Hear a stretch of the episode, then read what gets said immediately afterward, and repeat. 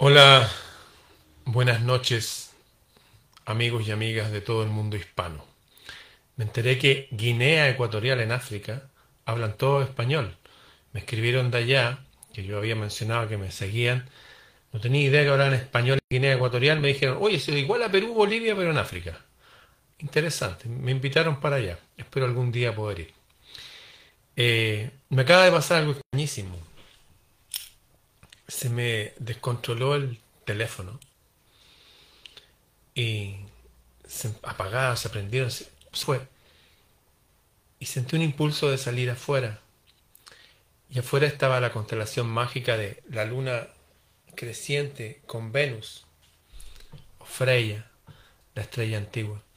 Esa configuración que está marcada hasta en banderas, emblemas, escudos y obras de arte de la antigüedad, es un día especial.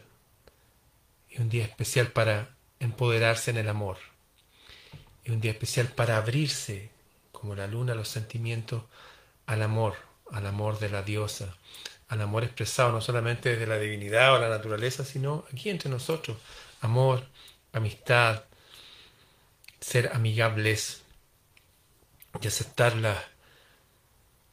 lo que nos ofrezca la diosa. Eso.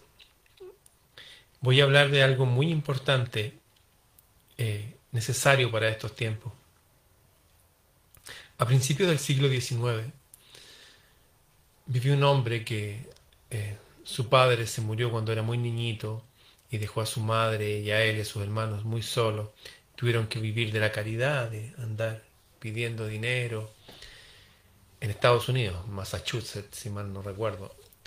Bueno, este hombre eh, empezó a pensar por sí mismo y se empezó a dar cuenta que había algunas incongruencias en el discurso oficial, desde las autoridades, especialmente desde la iglesia, la religión, incluso de la gente que, que manejaba los sistemas de salud. Y por ahí se consiguió dinero, tomó un barco y se fue a Europa. El tipo anduvo en París, Inglaterra, paseando, escribiendo. Después volvió totalmente revolucionado. Se llevó a su madre a vivir a otro lado, que todavía la cuidaba, él se hizo cargo de, su madre. Y después volvió a ir a Europa. Y ese hombre que se había cuestionado un poco estas autoridades humanas, en todo orden de cosas, político, religioso, filosófico, hasta académico, hizo un libro, que es este, que se llama Confía en ti mismo. Estamos hablando de un libro que tiene más de 200 años y su autor es nada menos que Ralph Waldo Emerson. La gente lo llama como Emerson nomás. Este fue uno de los primeros filósofos trascendentalistas y es un tema que he tocado más de alguna vez en mis charlas, porque para mí fue importante. Eh, quería leerle entonces porque hay una especie de paralelismo entre el mundo que vivió Emerson y el que estamos viviendo nosotros. Les recuerdo que en esa época todavía se... Bueno, la Inquisición terminó en el 1900 y tanto. Igual se sesgaba a la gente por pensar distinto, se les marcaba, se les expulsaba, se le denostaba. Y hasta del día de hoy persiguen gente. Uno cree que eso no ha pasado. Hace poco me entrevistó un candidato, o sea, nos juntamos a conversar, un candidato presidencial que se llama Franco Parisi. Y él ayer habló públicamente que a él lo perseguía la masonería. Y no me extraña nada. Hace un 70 años atrás Kennedy dijo lo mismo con otras palabras y lo asesinaron. Tengo otro gran amigo Gino Lorenzini, también candidato a presidente de la República, también tuvo que irse a vivir afuera porque también lo perseguían y le quitaron su empresa. Pero para los perseguidos, para las personas que no encajan en esta sociedad, para los que se cuestionan a la autoridad, sea la autoridad que sea, va este resumen que quiero compartir con ustedes. Aquí tengo mi, mi libro, se lo he mostrado, y esto lo hago como un ejercicio especialmente para los niños para que empiecen a, escribir eh, las frases o las ideas o cosas interesantes, porque cuando uno escribe, eh, se producen ciertos fenómenos en la cabeza acá, uno se aprende las cosas de memoria. Cuando uno las recibe así nomás, uno cree que se lo aprendió, pero no es así. Es necesario entonces tener lápiz y papel. De hecho, estas navidades, esta fiesta de fin de año, me gustaría mucho que todos se regalaran a sí mismos o se regalaran entre ustedes cuadernos y lápices. De verdad. De verdad que funciona. Así que ahí voy. El mundo pertenece a quien puede ver a través de sus apariencias. Si yo no puedo ver las apariencias de las cosas, porque vivimos en un mundo de apariencias, todo es aparente, nada es lo que parece. Mientras no despertemos a la realidad de que estamos en la caverna de Platón 5.0, los que no sepan qué es lo que es la caverna de Platón, se los puedo explicar por enésima vez, pero en otro momento, para que no se den cuenta que estamos en un mundo de apariencias, la vida les va a pasar por encima y no van a alcanzar a ver cómo funciona esto hasta que ya sus cuerpos van a haber perdido energía y van a estar con un pie en el otro mundo, a punto de entregar el envase.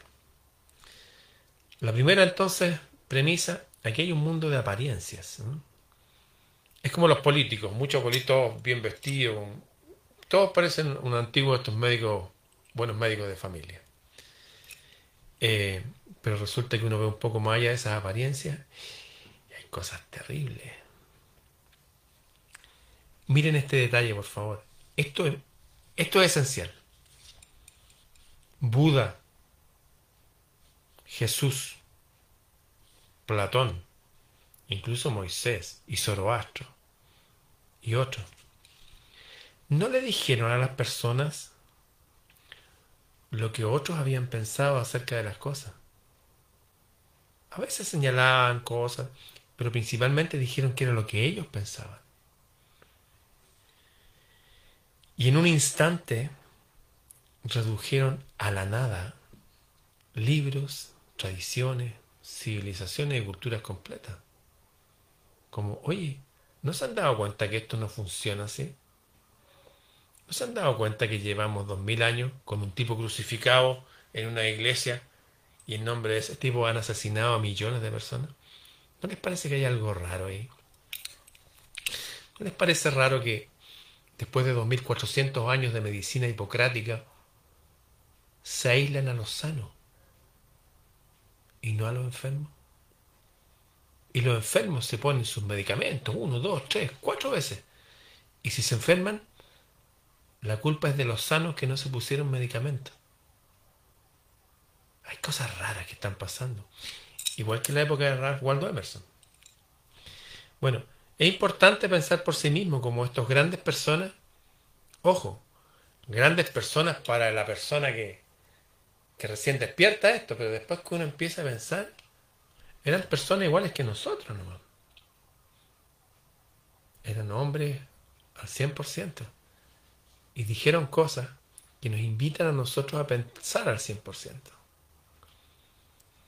todos invitan no a, creer por fe, no, a experimentar la vida en, en primera persona.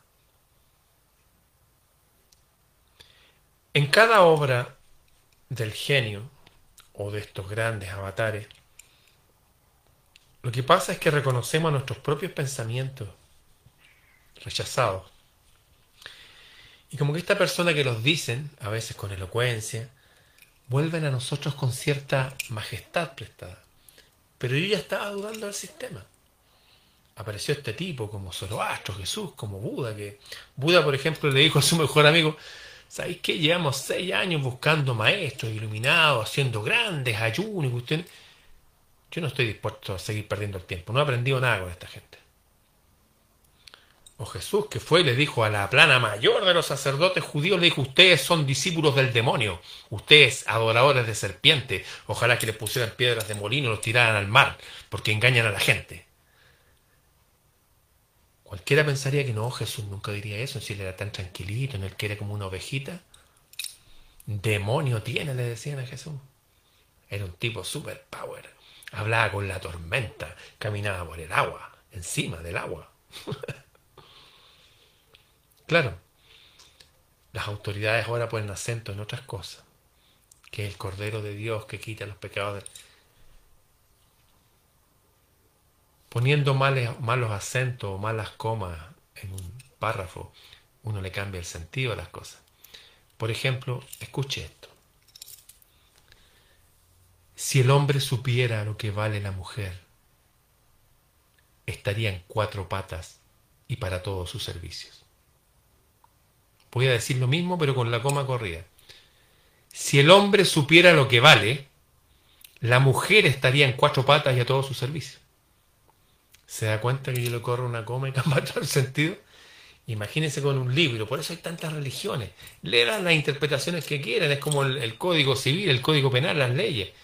Con la misma ley el abogado va y con otro abogado sacan a un delincuente, porque tiene mucho dinero, y lo dejan libre y una mujer que trataba de hacer un negocio ilícito para tener más dinero para alimentar a sus hijos, para salvar una operación que no den, la mete en presa 15 años, con el mismo libro. Por eso, en cada hora del genio reconocemos nuestros propios pensamientos rechazados. Esas cosas que nos conmueven a veces de esos grandes líderes, es lo que nosotros presentíamos. Pero el tipo lo puso en palabras tan bien y vuelve a nosotros con cierta majestuosidad prestada. Miremos a los niños cuando lleguen a este mundo. Esos tipos que hablan así son como niños en cierta forma. ¿Cómo es eso posible? Se los voy a explicar. Los niños, su mente se halla una entera. Después nos dividen, ¿eh? Nos dividen izquierda, derecha, que esto, político, de arriba, de abajo. Los niños su mente se hallan aún entera. Sus ojos no han sido dominados aún. Sí, porque nos dominan. Cuando somos niños llegan esos tipos con el ceño se jugo así. Ah, nos terminan dominando. Termina toda la sociedad mirando para abajo y ellos así también. Un poco como en la película de Wall. Esa fábrica de niños que los caían y los transformaban en carne molida. los niños con esa mirada. Sus ojos aún no han sido dominados.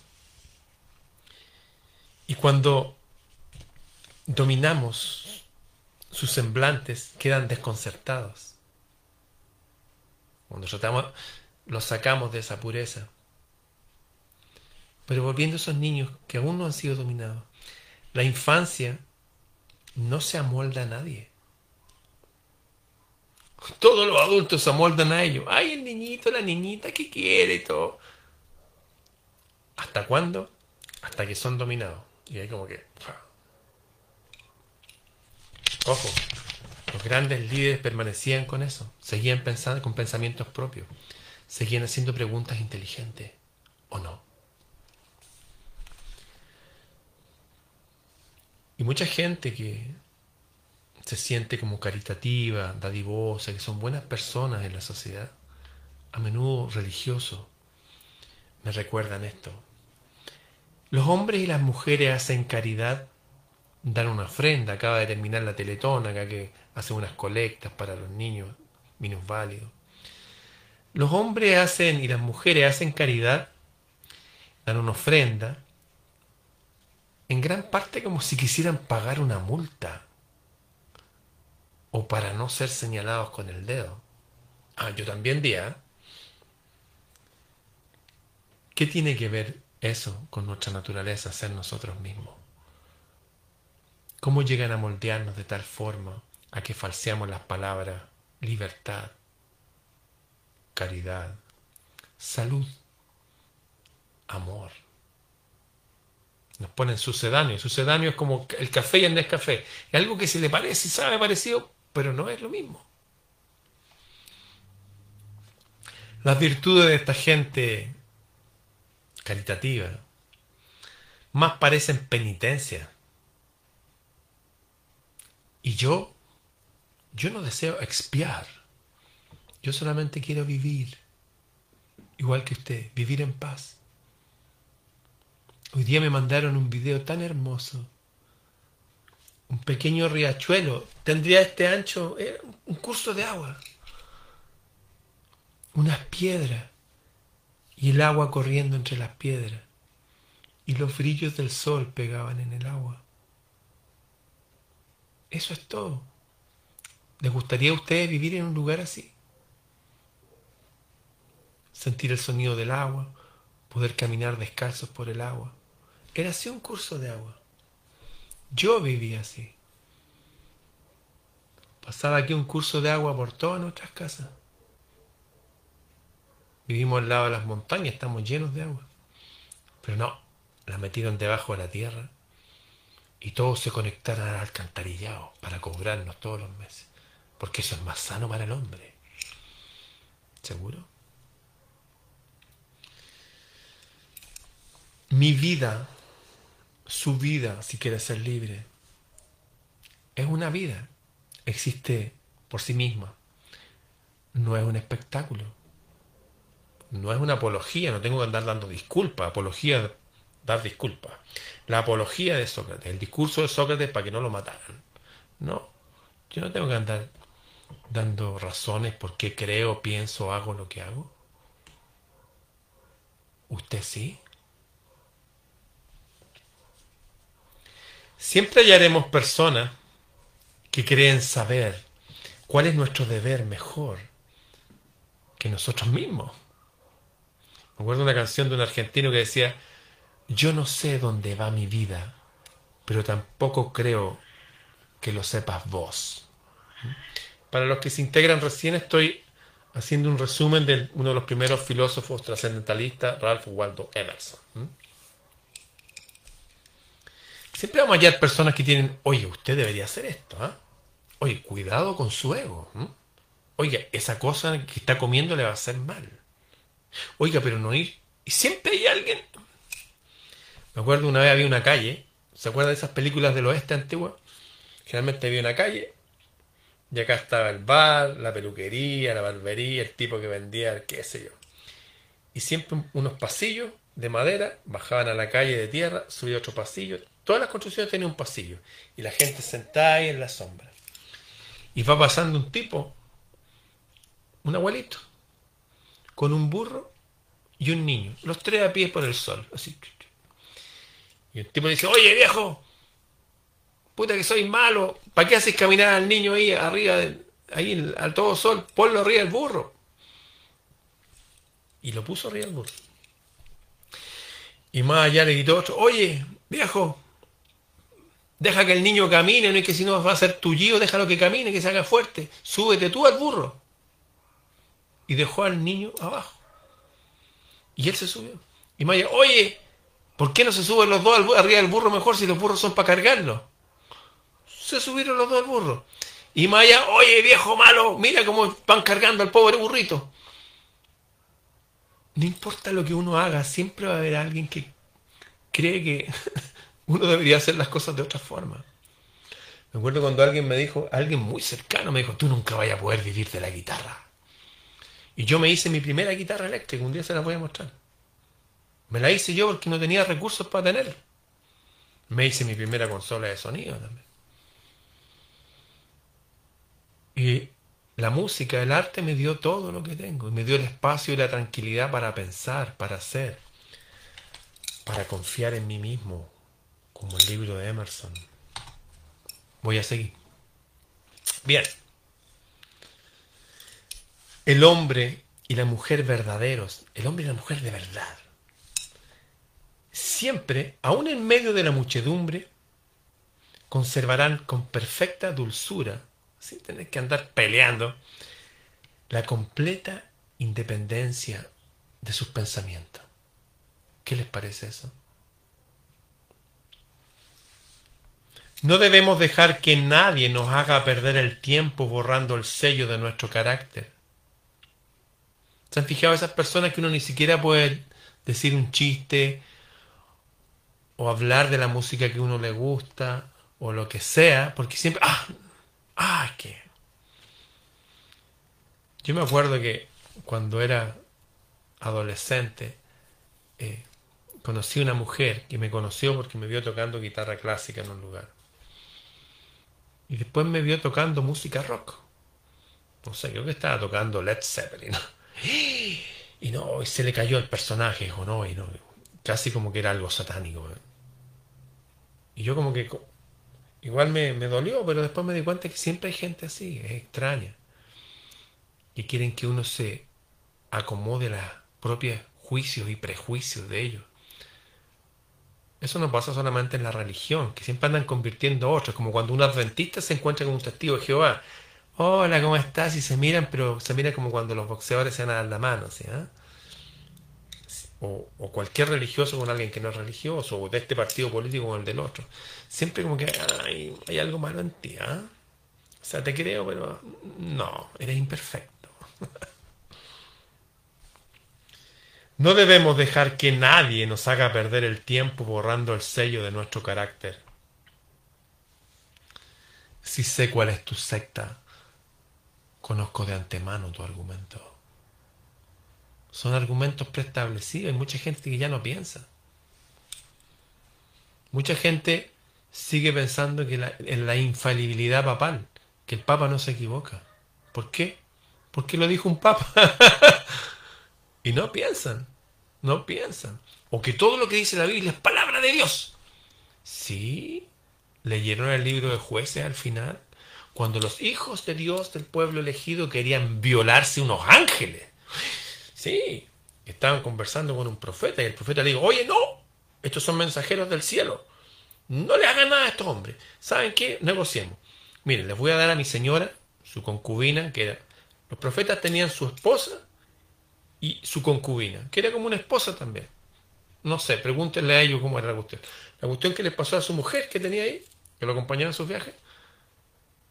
Y este pueblo especial, violaron a la mujer hasta que la mataron. Eso no es palabra divina. Yo no voy a criar a mis hijos con esas cosas. Me parecen atroces. Estos dioses que mandaban hasta el rey David. Oh, él oraba para que los hijos de los enemigos fueran azotados sus cabecitas contra la roca. Los bebés. Eso no tiene nada que ver conmigo, ni Dios, ni nada. Ni Jesús, nada. Pero hay gente que no piensa. Es como compra el paquete cerrado. No, esto es verdad porque lo dijo fulano. ¿Seguro? ¿Usted quiere pensar? ¿Quiere confiar en sí mismo? No debemos dejar que nadie nos haga perder el tiempo borrando el sello de nuestro carácter. No más, escuchen esto, lo dijo Ralph Waldo Emerson, ¿eh? no más esa expresión asnal, esa estúpida cara del elogio fingido, esa cuestión, ah, sí, oye, aquí viene fulano, oye, mira, es que este es del partido político no sé cuánto, es un diputado. Me acuerdo que había un dicho que decía, el asunto era tan simple que hasta lo entendía un diputado. A mí no me vienen con cuentos. Uy, me viene esta persona un Rolex de oro, qué sé yo. Los delincuentes y los traficantes se visten así también. A mí las riquezas no me dicen nada. Y que nadie te juzgue por tu pasado. El viaje del mejor barco no es una línea recta, es una línea en zigzag. Si uno la mira desde la perspectiva adecuada, uno va a ver cómo se endereza. Alguien me podría decir, oye, pero tú eres una persona que es súper eh, religioso. Sí, también creía en el Santa Claus. También creía que había que dejar los zapatos ahí en la ventana para el regalo del 25 de diciembre. Hasta que me levanté y me habían robado los zapatos. Me dejaron los zapatos viejos, más chicos. es mentira, es broma. que nadie te juzgue por tu pasado. El viaje del mejor barco es una línea quebrada. Cientos de veces. Mira la línea desde una distancia suficiente y verás cómo se endereza. Me acuerdo una vez, estábamos en una exposición de arte. Yo hacía clase en dos corporaciones culturales y en una era consejero de cultura. Y, y llegó una exposición y unos cuadros horribles. Y yo dije, eso para mí no es arte. Estaba en otra institución cultural donde hacía clase, Instituto Cultural de las Condes, y llegaron unos guitarristas destacados, los más top de Chile, con unas obras contemporáneas. Y me llegaba una invitación para que llevara a mis alumnos, y los llevé. y un tipo desafinó la guitarra, le tiró una cuerda para arriba y le hizo... Empezaron a hacer unos ruidos raros. Aguanté un rato y les dije a mis alumnos, ¿saben qué? Para mí esto no es arte. Si ustedes quieren pueden quedarse, yo me voy. El cuadro, la obra de arte, el libro, aguarda mi veredicto. No le corresponde darme órdenes. Oye, no, que esto es una obra de esta. Me da lo mismo, no me interesa. Recuerdo una exposición de arte aquí en, en Chile, en Viña del Mar, y tomaron a un camarógrafo de televisión. Le vendaron los ojos y le pasaron una arcilla para modelar. Y el tipo hizo un mono. Una cuestión. y le pusieron en un atril con una seda roja. Que se... Y llegó un tipo y le dije, oiga, ¿usted eh, es profesor? Sí, soy profesor de la Universidad Católica de Chile. Dijo, tengo un taller también de arte. Dijo, ¿podría usted por favor darnos la opinión de esta obra de arte del gran artista búlgaro? Inventaron un nombre, un tipo con Dijo, por supuesto. Y dijo, ¿me permiten tocar la obra? Y el tipo dijo, bueno, se nota que estamos aquí frente a un genio superior. Y así cada tipo que venía a opinar decía grandes maravillas. Y era una broma. Ustedes no se aburran de que nos hagan broma, y no con el arte, sino con la libertad, con la salud, con la política, la economía, hasta la geografía. Pero es un tema delicado, no lo puedo hablar aquí. Siempre que un alma sencilla recibe la sabiduría divina, se atreve a pensar por sí mismo. Las cosas viejas se disipan. Medios, maestros, textos, templos se caen.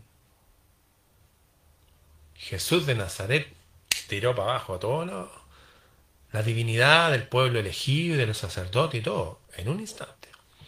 Y miró a la gente y les dijo, ustedes son dioses, ustedes son dioses, a la gente común. Morirán como hombres y mujeres, pero dioses son. Fue la primera vez que lo quisieron matar.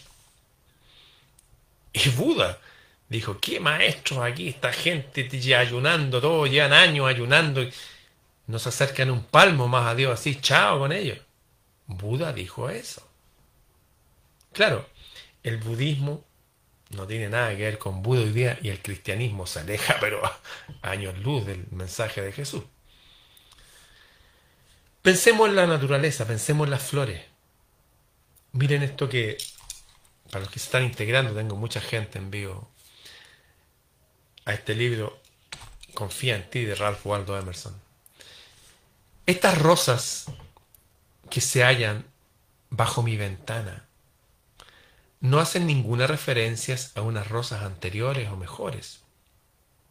Son lo que son. Existen. Están aquí con Dios. Para ellas no hay tiempo, hay simplemente la rosa. Son perfectas en cada momento de su existencia. No deberíamos ser nosotros así. Estamos bien porque somos nosotros. No podemos caerle bien a todo el mundo. Generalmente el que quiere agradar a otro no agrada a nadie. Esto es igual que la naturaleza. Tengo un amigo, Jorge López Cerda. Tiene muchos gatos. 30 gatos tendrá. Pero desde siempre tiene muchos gatos. Y él me decía que entre los gatos se juntan entre ellos. Los peludos con los peludos, los blancos con los blancos, los de colores con los de colores, los calicos con los calicos. Se juntan los afines. Las aves del mismo plumaje se buscan. Cuando uno se encuentra con alguien que es de su raza espiritual, de su estatura mental, anímica, álmica. No importa lo que uno haga o no haga, el destino los va a juntar. Así funciona. Pero ¿qué pasa aquí? No somos lo que elegimos. La sociedad elige por nosotros. Nuestras artes, esto es arte, esto no es arte. Nuestras ocupaciones, no, usted tiene que estudiar una de estas carreras que tenemos aquí. hasta nuestros matrimonios. No, es que ya, y desde atrás, como moviendo hilos, nuestra religión. Claro, nací aquí. Y si hubiera nacido en la India, estaría adorando a Shiva o a Brahma o a Buda. ¿Saben qué? Como dijo ese poeta en hojas de hierba, dijo, yo aquí me alejo de todo. No los tengo como enemigos, ni religión, ni compañía, nada, pero me alejo de todo, quiero ser yo mismo. Basta, no hay que dejar la voluntad, no hay que dejar la vida para después, sino hay que vivirla ya, ahora. Una frase de Shakespeare era, to be or not to be, ser o no ser. Esa es toda la cuestión. ¿Voy a ser yo mismo o no? Ah, eso no implica el ser uno mismo, pero en la luz. No significa que me voy a dedicar a los vicios, a matar, a robar. No, pues. No lo malentienda. Hay que explicar estas cosas, porque hay gente muy básica también que está aquí. Que está esperando el chip libre para hacer una estupidez. No. Todo dentro del contexto de la luz, la paz, la armonía, que es el contexto en que hablaba Ralph Waldo Emerson, un filósofo, un amante de la sabiduría. Esto es para amantes de la sabiduría, no para pinganillas, delincuentes, gente de mal vivir, no. Para ustedes le ofrecemos la posibilidad de cambiar. El civilizado construye carruajes, pero pierde el uso de sus pies, pierde el vigor de sus músculos. El civilizado lleva un hermoso reloj, pero ya no sabe averiguar la hora valiéndose del sol. Ya no conoce las estrellas del cielo y su agenda debilita su memoria. A mí me tuvieron que parar hace poco, casi mágicamente, para que fuera a recibir la belleza de la conjunción, la luna creciente con Venus. Esas cosas impactan el alma y son señales también. El que se ayuda a sí mismo es siempre bienaventurado para Dios y para los hombres. Es momento que nos hagamos cargo de nosotros. No va a venir ningún político, ninguna autoridad, ni siquiera ningún Dios, ningún ángel a ayudarnos. Cada uno debe hacerse cargo con alegría de sí mismo. En unos días más, en 18 días más para ser exacto, se celebra la Navidad. Si usted ha estado solo o sola, tiene que tener la suficiente capacidad, inteligencia para acompañarse, para saber estar con otro. Tienen que hacer su pequeño reino. Tienen que mover su energía hacia la luz. Todas las plantas tienen fototropismo, se dirigen hacia la luz. Y como los girasoles siguen el curso del sol, es un impulso interno que los lleva a seguir la luz. Y nosotros somos más que plantas, ¿o no? Tenemos que hacernos cargo de nosotros mismos. Napoleón, otro demonizado de la historia. Siempre los que ganan las guerras demonizan y estupidizan a los que perdieron, lo hacen ver como demonios malos. Curiosamente, nadie ha hecho ningún juicio de Nuremberg a Stalin y todos sus adeptos. Ah, porque eran de un pueblo especial. Ay, no hay que hablar de esas cosas. Hemos perdido energía con el refinamiento y el vigor de la virtud, la virtud pura, con un cristianismo, un budismo, un islamismo atrincherado en las formas y las instituciones. En la cristiandad, ¿dónde está Cristo? ¿Les cuento un secreto?